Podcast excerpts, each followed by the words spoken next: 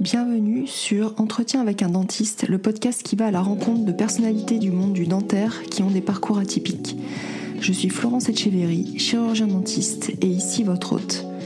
Alors que nous sommes touchés de plein fouet par le coronavirus et le confinement qui en découle, je vous propose d'échanger avec des invités passés, mais surtout à venir, d'entretien avec un dentiste qui fait ses premiers pas, afin de comprendre comment ils gèrent et appréhendent cette crise de chez eux. Aujourd'hui, je reçois Adia de Charrière. Adia est chirurgien dentiste installé dans le 16e arrondissement, mais Adia est aussi auteur et a publié deux romans, Grande Section et Arabe. Très bonne écoute.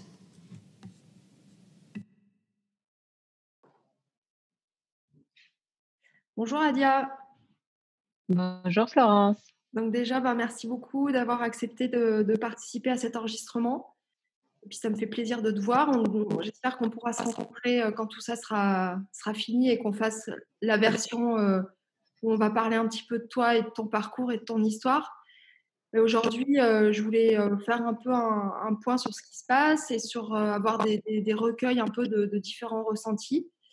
Toi, personnellement, quand tu as, suivi un peu les infos, tu as vu ce qui se passait en Chine et puis après en Italie, tu as tout de suite réagi Tu as, tout de suite dit que c'était pour nous dans peu de temps alors en fait, non. Moi, j'ai eu une espèce de petite période, si tu veux, dans laquelle je me suis dit, première chose, je suis très heureuse de vivre dans un pays démocratique j'ai eu le sentiment que la première chose vraiment qui ressortait de cette histoire et la première chose qui me marquait vraiment beaucoup, c'est euh, la façon dont le médecin qui avait été lanceur d'alerte en Chine a été traité. Et j'ai eu peut-être, euh, peut-être une réaction un petit peu de défense euh, ou une réaction de protection de me dire, bon voilà, chez nous ça ne peut pas arriver comme ça parce qu'on est un pays démocratique et que si quelqu'un lançait l'alerte sur quelque chose de tel, tout de suite, ça serait pris en compte et, disons, tous les éléments sanitaires nécessaires seraient mis en œuvre directement. Quant à l'Italie, c'est vrai que la proximité géographique et le fait que ce soit un pays européen ont un peu plus ancré, disons, des interrogations. Mais encore une fois, je me sentais tellement en confiance avec notre système de santé mmh. que je me suis dit, bon, voilà, en Italie, ils vont réussir à le contenir dans l'Italie du Nord. Euh, espérons que ça n'est pas en Italie du Sud où le système de santé est quand même de moins bonne qualité. Mais je t'avoue que non, j'ai n'ai pas eu de frayeur euh, au départ euh, sur les différentes informations concernant le Covid. En tout cas, je ne voyais pas vivre la même chose que ce que voyaient, vivaient les Chinois et les Italiens. Et là, tu as, pris conscience à quel moment que ça allait, que c'était assez grave, enfin que c'était grave d'ailleurs? Alors, il y a un, élément très marquant. il y a dix jours, j'ai une de mes, de mes amies proches, qui est une de nos consoeurs, qui m'envoie un message vocal qu'une de ses amies, qui est aussi une de nos consoeurs, qui, qui a par ailleurs une insuffisance pulmonaire, reçoit d'un de ses amis qui est anesthésiste à Strasbourg. Et la teneur du message était emplie de gravité et la voix du confrère du médecin, de l'anesthésiste, euh, était terrifiante. C'est-à-dire qu'il m'a fallu euh, une demi-seconde pour sentir l'effroi dans sa voix. Et là, tout de suite, je me suis dit, c'est extrêmement grave ce qui se passe. Et, euh, et ça a été binaire. C'est-à-dire que ça fait que dix jours, mais ça a été vraiment... je me suis dit qu'on ne savait pas ce qui se passait dans l'Est, qu'on n'avait pas encore conscience de ce qui se passait chez nos amis dans le Haut-Rhin et, c'est vraiment sa voix et l'état catastrophé face déjà à la pénurie de matériel, à la demande extrêmement croissante, exponentielle, qui m'a vraiment fait prendre conscience de ce qui, se passait. Mmh. Donc là, toi, qu'est-ce que tu as mis en place en premier lieu? Qu'est-ce que tu as alors, il y a déjà deux semaines, quand on a commencé à avoir vraiment, donc il y, a, trois semaines maintenant, enfin deux semaines avant le confinement, avec mes associés, on a mis en place vraiment les gestes barrières de base avec la solution hydroalcoolique dans l'entrée de la salle d'attente, enfin du cabinet. On a enlevé les magazines de la salle d'attente. Euh, euh, on a fait en sorte que les gens ne restent pas trop longtemps en salle d'attente, voire pas du tout. Et puis crescendo, jour après jour, on a augmenté la liste des différentes choses qu'on faisait. On s'est rendu compte qu'on faisait plus attention à nettoyer les poignées de porte. on a commencé à, décaler les rendez-vous de pédo, on a décalé les rendez-vous des patients, des super seniors depuis 80 ans, puis des gens depuis 70 ans, puis des gens depuis 60 ans.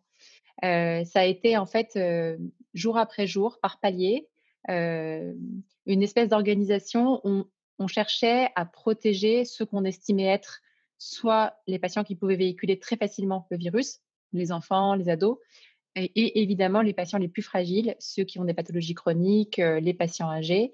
Et, euh, et, dans un premier temps, ça s'est fait, je peux dire, assez doucement, euh, assez rationnellement. Je pense qu'on n'avait pas peur pour nous, mais qu'on avait vraiment à cœur, en tant que soignant, de ne pas être des facteurs supplémentaires de dispersion du virus. Mmh. Quand il y a eu le message, le fameux message là qui a été comme un électrochoc, j'ai su à ce moment-là que je fermerais le cabinet. Mmh. Et effectivement, j'ai commencé à appeler le week-end, c'était le vendredi. Le samedi, j'ai commencé à appeler mes patients du lundi en leur disant, on ne parlait pas encore de confinement, mais c'était pour moi devenu une évidence. J'ai commencé à décaler tout le monde. le dimanche matin, j'ai envoyé un mail à mon banquier qui m'a répondu sur le champ.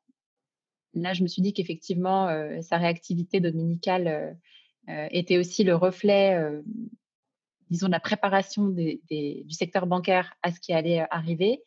Et euh, d'un point de vue euh, personnel, professionnel, je me suis organisée.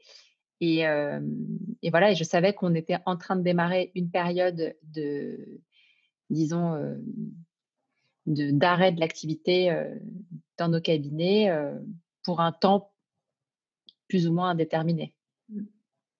Et donc après, ça laisse beaucoup de, il y a beaucoup, beaucoup d'interrogations, beaucoup de remises en question qui, qui, émergent de tout ça. Tu t'es tout de suite fait un, programme, tu t'es dit, bon, enfin, comment tu, tu, tu, as décidé de t'organiser pour les semaines à venir, au quotidien? Est-ce que tu vis au jour le jour ou est-ce que tu t'es fait un peu un planning? Alors, en fait, j'ai essayé de faire une sorte de division entre les différentes étapes, les différents éléments de ma vie sur le cabinet, par exemple, j'ai fait un mailing à tous mes patients en cours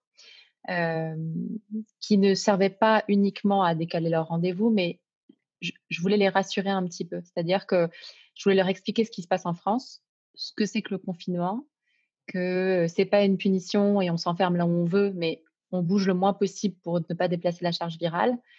Et en fait, j'ai été extrêmement, extrêmement touchée et émue des retours des mmh. patients, et notamment un certain nombre de patients qui étaient des, disons, des jeunes seniors de 65, 70 ans, qui m'ont remercié en me disant, vous êtes le seul médecin à avoir fait ça. Ça nous fait du bien parce qu'on est dans l'inconnu, on ne comprend pas ce qui se passe. Et, et ce lien-là, en fait, d'échange, je me... c'est vrai que personnellement, je me sens très utile et en même temps, ça a fait une continuité dans l'exercice parce que ce qui est compliqué, je pense, pour nous, c'est la rupture de l'exercice. C'est-à-dire que on n'est jamais autant conscient du rôle de soignant qu'on a qu'au moment où on ne peut plus l'exercer.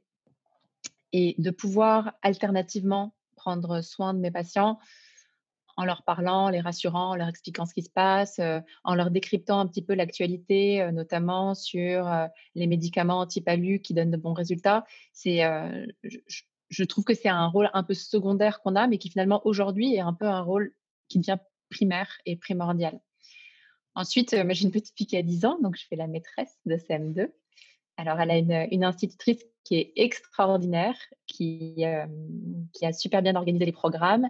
On a un, avec euh, le programme par jour, des petites vidéos de yoga et gym à faire ensemble. Donc, on, s'organise. Je ne suis pas hyper stricte sur les horaires scolaires, mais j'essaie de lui maintenir, disons, deux heures de travail scolaire le matin, deux heures l'après-midi. Et,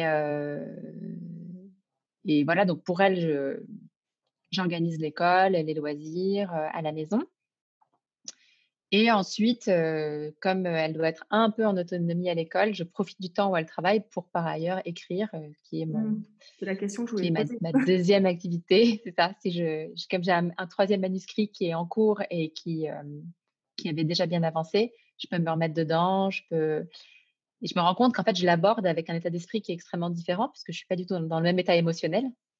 Et, et c'est c'est assez intrigant en fait de se rendre compte que le manuscrit qui est le même ne veut pas dire la même chose selon l'état émotionnel dans lequel on se trouve. Et en parallèle, c'est étonnant. bon, c'est, un, euh, tu ne diras pas, mais euh, c'est un roman euh, où il y a de l'autobiographie dedans ou... Alors, c'est un roman. Il n'y a pas d'autobiographie, mais disons qu'il y a, je pense, comme dans tous les textes, beaucoup de personnel et beaucoup des choses qui, qui m'habitent. Mais c'est vrai que, disons que c'est un roman dans lequel une des thématiques qui est abordée est la pulsion de mort. Donc, donc c'est sûr qu'en c'est sûr qu'en ce moment, voilà. Oui, moi, je, les thématiques d'ordre psychanalytique m'habitent pas mal. Et c'est vrai que après mon premier roman où je parlais beaucoup du souvenir et la transmission, deuxième de la culture et la transmission transgénérationnelle, là, je suis plus sur le surmoi, les pulsions. Et, et c'est sûr qu'en ce moment, tout est exacerbé. Mmh. Et, et c'est vrai que le travail d'écriture est assez intéressant moi, j'ai lu tes deux. Par ailleurs, j'ai adoré, donc j'attends celui-là avec impatience. Et d'ailleurs, pour nos confrères qui nous écoutent et qui ne savent pas quoi faire, mais bon, faut qu'ils puissent se procurer tes livres. Mais je leur recommande parce que c'est vraiment, j'étais bluffée. c'est vraiment gentil. Ah bah écoute, c'est toujours, toujours, agréable à entendre. Et en parallèle, est-ce que tu tiens un journal? Moi, je, par exemple, dès lundi, mon réflexe a été de me prendre un, je suis très bullet journal. Moi, j'écris tout. J'ai besoin de tout soit bien. Euh, euh, enfin, je passe beaucoup par l'écriture pour euh, noter tout ce dont je dois me rappeler. Et je me suis sorti un bullet qui attendait, qui était vierge, pour écrire un peu tout ça, parce que je me dis qu'en fait, je, il y a plein de en une semaine, j'ai l'impression d'avoir vécu beaucoup plus de temps que ça. En fait, il y a tellement d'émotions qui surviennent, il y a tellement de de, questionnement euh, que je veux essayer d'en marquer le plus possible. Tu fais ça ou, pas? Tu tiens un journal? Je trouve, que, c'est une bonne idée. Non, je ne tiens pas de journal. En fait, euh, j'ai jamais été très journal d'ailleurs, mais je pense que je transforme euh, d'une certaine façon mes ressentis sur l'écriture romanesque.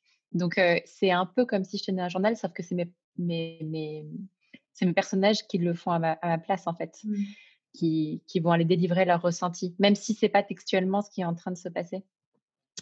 Et puis, euh, il y a autre chose. Je, du coup, je, pense énormément. Euh, bah, mes parents ont connu la guerre euh, du Liban.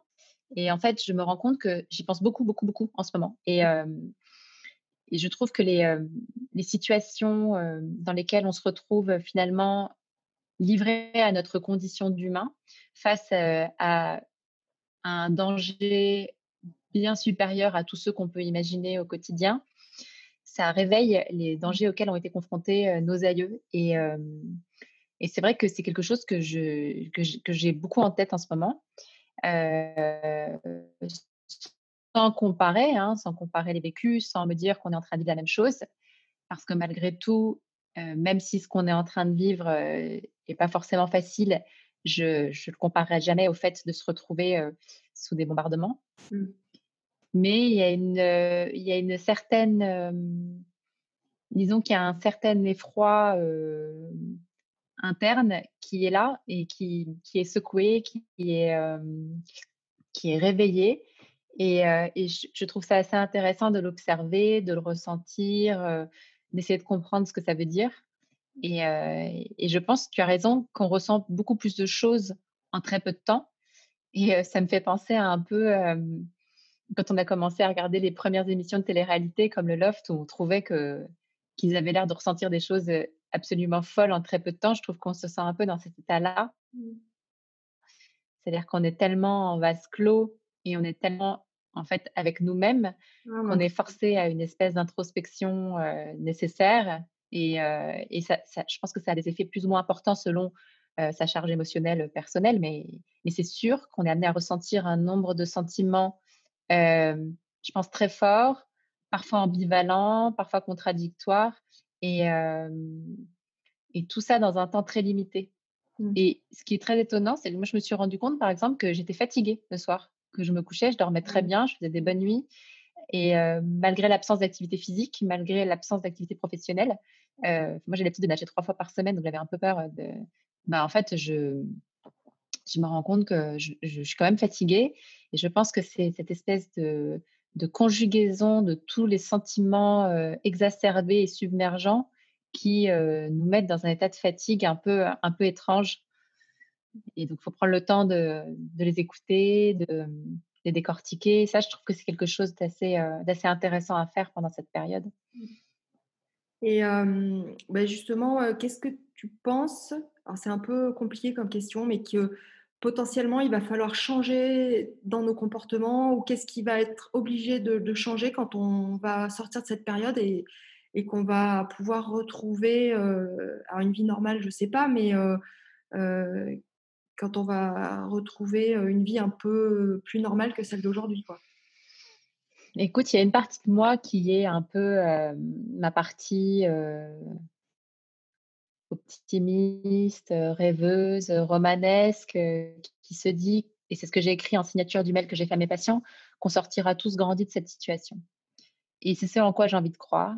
Et je pense qu'on pourrait tous, qu'on aura tous la possibilité, chacun individuellement, puis peut-être collectivement, prendre conscience des choses qui nous parasitent au quotidien et qui sont inutiles et se recentrer sur, voilà, sur, sur des aspects plus fondamentaux de sensations, de sentiments.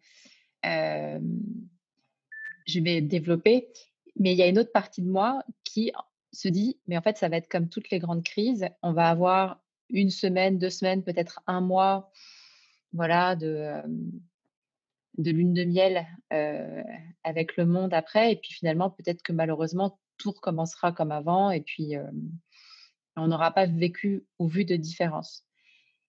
J'aurais envie vraiment très très fort que ma première, ma première, mon premier sentiment, mon sentiment romanesque prenne le dessus. Je suis quelqu'un d'extrêmement habité par la sensation. Je crois beaucoup à la nécessité de sentir et de faire sentir aux autres. c'est très, ça, va paraître très cucu, mais moi, j'adore aimer et j'adore qu'on m'aime. Et, et, en fait, je trouve qu'il y a des, choses qui nous rendent tellement heureux en ce moment. Par exemple, les applaudissements à 20h sur le balcon. J'ai discuté pour la première fois de ma vie avec une voisine qui habite au même étage que moi, mais dans l'immeuble d'à côté. On s'est rencontrés sur le balcon en prenant l'air. Et une voisine de 84 ans. Et je pense que ce qui peut changer, c'est accepter de conserver cette sensibilité qui ne qui n'est pas vaine, qui n'est pas inutile dans nos vies et qui, même si elle n'apporte rien en termes de résultats matériels, peut nous rendre très heureux. Mais je me rends, je me rends compte hein, qu'il y a un côté très naïf dans ce que je dis. Mais j'ai quand même envie de me dire que c'est possible. Et si c'est pas possible pour les adultes que nous sommes, quand j'observe ma fille qui a 10 ans, je me dis que toute sa vie, elle se souviendra de cette période. Mmh. Et, et alors, tu sais, moi, quand j'ai attendu ma fille, quand j'étais enceinte, j'ai été alitée quatre mois. Et donc, je suis restée, donc je venais d'acheter le cabinet. Je suis, quelques semaines après, au lit, enfin, pendant quatre mois, interdit de bouger. J'étais à quatre mois de grossesse. Et, je me suis rendu compte, en fait, quand ma fille est née, que je n'aurais jamais été la mère que je suis si j'avais pas eu cette période d'alitement qui s'était accompagnée d'une espèce de frayeur quotidienne permanente de la perdre, parce que les, risques qu'elle avait de naître avant 32 euh, euh, semaines d'aménorrhée étaient phénoménaux. Enfin bon, c'était, il y avait une très très très grosse menace d'accouchement prématuré.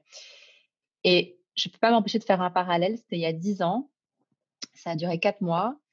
Pendant deux semaines, je me suis inquiétée des, des questions matérielles concernant le cabinet puis ça a très vite disparu. Et heureusement, parce que dix ans après, en fait, les problématiques matérielles qui étaient dues à ces quatre mois d'arrêt, ben, elles n'existent plus. Mmh. En revanche, euh, le bonheur euh, d'avoir une fille géniale et d'avoir pris le temps vraiment de m'en occuper parce que toute cette attente l'a rendue encore plus précieuse, je me dis que peut-être ça pourra de la même façon se reporter sur la vie qu'elle aura après cette histoire-là. Et, voilà, et pour avoir eu cette expérience de confinement, d'alitement, je, reconnais ces sensations un peu un peu exacerbées où à la fois on a des moments d'angoisse très forts, puis la seconde d'après on lit un truc drôle et en fait on explose de rire parce qu'on a besoin de rire. Et puis voilà, je, j'aimerais me dire qu'on aura tous, à l'issue de cette période, la possibilité d'aimer encore plus et d'être aimé encore plus. oui, je pense que tu as raison. Ça, ça, forcément, ça recrée des liens. Moi, j'ai appelé des personnes euh, que je prenais plus le temps d'appeler. Je, mes parents, je les appelle tous les jours. Il y a autre chose qui est en train de, d'émerger. Après, notre nature plus ou moins optimiste ou pessimiste, comme tu le disais, ça sera aussi notre choix de voir dans cette épreuve les côtés positifs et puis de faire avec les côtés négatifs. Ça va être des questions de choix euh, individuels, je pense. Oui, et de résilience personnelle. Mmh. C'est-à-dire qu'on aura tous la possibilité ou pas de se dire, bon, euh, ça va pour moi, ça s'est bien passé. On n'aura pas tous les mêmes histoires de vie parce qu'on connaît tous quelqu'un qui connaîtra quelqu'un qui aura perdu un proche, un ami, une connaissance. Moi, j'ai deux amis qui sont des individus très à risque, à qui j'ai intimé depuis plusieurs jours déjà, n'absolument pas bouger de chez eux, parce que j'ai conscience du fait que s'ils sont atteints, ils ne seront peut-être, voire sans doute pas prioritaires en réanimation. Et, c'est sûr que des gens vont vivre des choses très difficiles. Mais je pense que on peut avoir cette chance si on est un peu résilient d'apprendre à vivre avec les choses difficiles et, de la même façon que le confinement peut exacerber l'amour qu'on ressent pour, pour ses proches et, l'amour que les proches ressentent pour nous, je pense que ça peut aussi exacerber l'amour qu'on a pour sa propre vie, pour le fait d'être là. Et, euh, voilà, je, sais que des gens vivront des choses difficiles et j'espère que mmh, ça ne les détruira pas et que ça les aidera par ailleurs, euh, voilà, se recentrer sur, eux-mêmes, sur, euh, sur la vie, euh, sur les choses belles, sur, le, sur les arts, sur la musique, sur la lecture. Ben, je crois vraiment beaucoup à ça en fait. Je crois beaucoup à l'épanouissement par la sensation. Et là, on, va, on, va, essayer de finir sur euh, une note euh, positive. pour euh, ceux qui nous écoutent et qui sont... Des fois, on, peut se dire c'est le moment de faire des choses qu'on n'a jamais eu le temps de faire, ou de lire, ou de, justement, comme je disais, s'intéresser à, d'autres choses. Tu as, des conseils, toi, de lecture ou... Bon, je sais que tu as des auteurs fétiches. Ah, alors, j'ai des auteurs fétiches. Mes auteurs fétiches, c'est Modiano. alors, Modiano, pour moi, c'est un auteur qui se lit très doucement Sinon, on passe complètement à côté. On a l'impression qu'il a tout le temps écrit le même livre. Donc, euh, prendre le temps de lire Modiano très doucement. Relire Romain Gary. Euh, si, euh, je sais que nous, on n'a pas fait des études littéraires, donc souvent on est passé à côté d'un certain nombre de choses assez géniales, et notamment le manifeste du surréalisme d'André Breton, et qui pour moi est juste une, une merveille absolue. Et, et quand on est, quand on est médecin, quand on est chirurgien dentiste, quand on est dans le, quand on est dans le, dans le mécanique, même si on, est amené à, faire de l'humain, à poser des diagnostics, on s'oublie parfois et on oublie nos propres sensations. Et lire les surréalistes, Breton, Desnos, c'est c'est assez génial en fait pour redécouvrir toute une facette de soi qu'on a complètement mis de côté par nécessité pour pouvoir exercer le métier qu'on exerce et vivre la vie qu'on vit. Donc moi, j'aurais plutôt tendance à dire, plutôt que de s'occuper en regardant des, conférences sur la dentisterie, faites complètement autre chose et allez lire les surréalistes. Ouais, c'est le moment. Bon, écoute, en tout cas, merci beaucoup. C'était vraiment un plaisir de, discuter avec toi. Et, euh, merci à toi, Florence. Beaucoup apprécié. Et j'espère vraiment qu'on va pouvoir se rencontrer puis parler un petit peu de, ton parcours et, de toi quand toute cette période sera derrière euh, nous. On fera une grosse fête. C'est clair. À bientôt. Merci d'avoir écouté cet épisode jusqu'au bout. Si vous pensez qu'il pourrait plaire à d'autres, je compte sur vous pour le partager. Pour ne pas rater le prochain épisode, n'oubliez pas de vous abonner sur la plateforme de votre choix, Spotify, Podcast Addict, iTunes, et de lui donner 5 étoiles pour favoriser sa diffusion. Vous pouvez aussi me suivre sur Facebook, Instagram, LinkedIn ou sur le site internet entretien avec un dentiste.com.